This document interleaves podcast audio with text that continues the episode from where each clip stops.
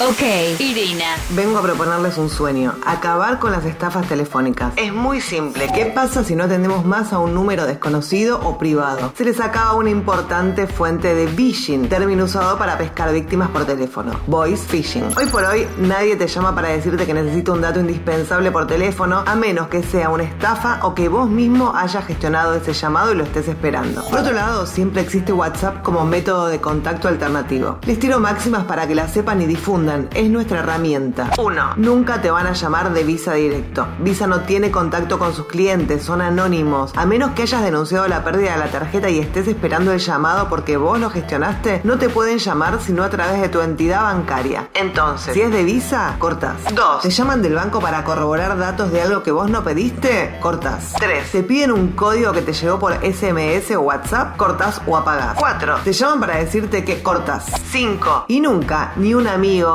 ni en Instagram, ni en WhatsApp le das un código a nadie. Y menos que menos le das tu clave de banco, los tres números detrás de la tarjeta de crédito o la fecha de vencimiento. Y les redoblo la apuesta. El otro día me llamó una mujer muy agresiva con algunos datos míos diciéndome que me iban a embargar, que anote un número, que pagaba o no sé qué. Anoté el número, la mandé a cagar y lo busqué en internet. Y allí estaba, vivita y coleando la descripción de la estafa gracias a las páginas tipo ¿Quién te ha llamado desde? Si alguien te quiere embargar, que te mande una carta Cualquier dato raro lo buscas en Google y a alguien ya le pasó y te describe cuál es el modus operandi. Entonces, amigues, googleen todo y no atiendan. Y a sus padres, tíos, abuelos o vecinos les sacan el teléfono de línea o le ponen un identificador de llamada y listo. Soy Irina Sternik y esto fue una pastilla tecnológica. Pasaron cosas.